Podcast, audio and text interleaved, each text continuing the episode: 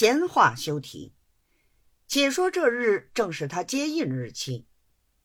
一早起来，把他兴头的了不得。秉正三刻，摆齐全副执事，亲到府院大堂，拜收印信，并亡命旗牌。升座之后，便有司道各官上来参堂。从前虽是同银，现在却做了下僚了。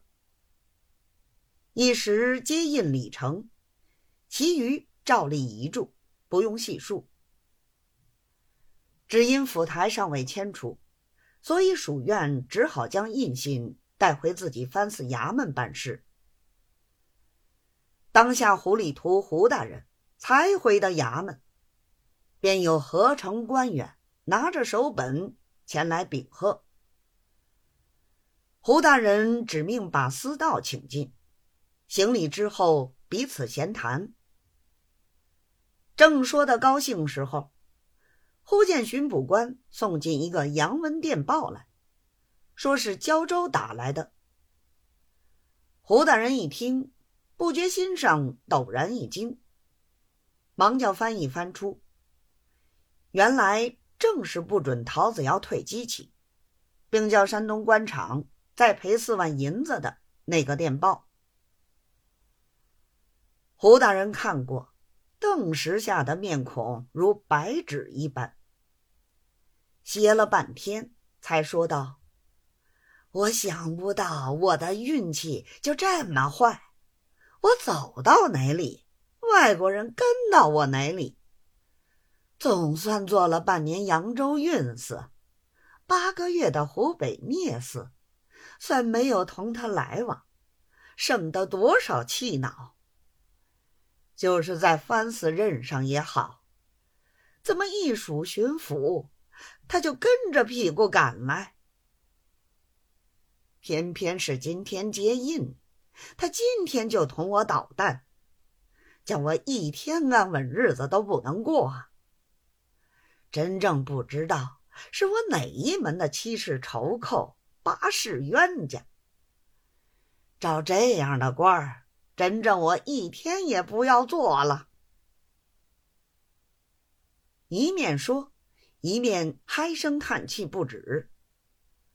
舒藩台劝道：“陶某人办机器的事情也长远了。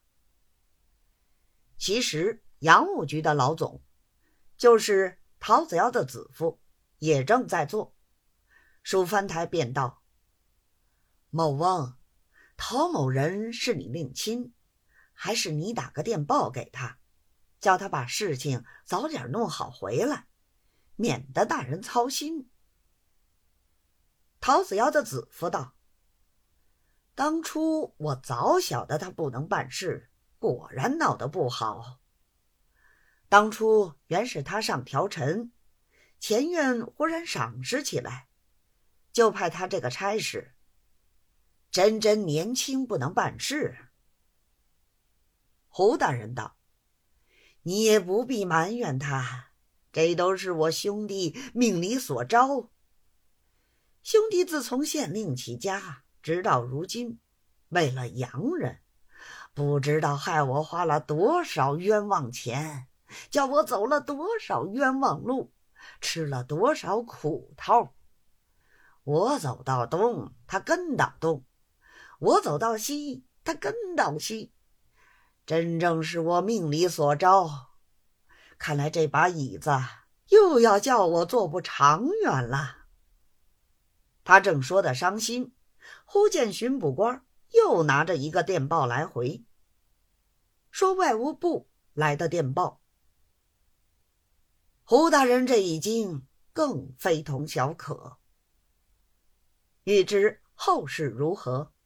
且听下回分解。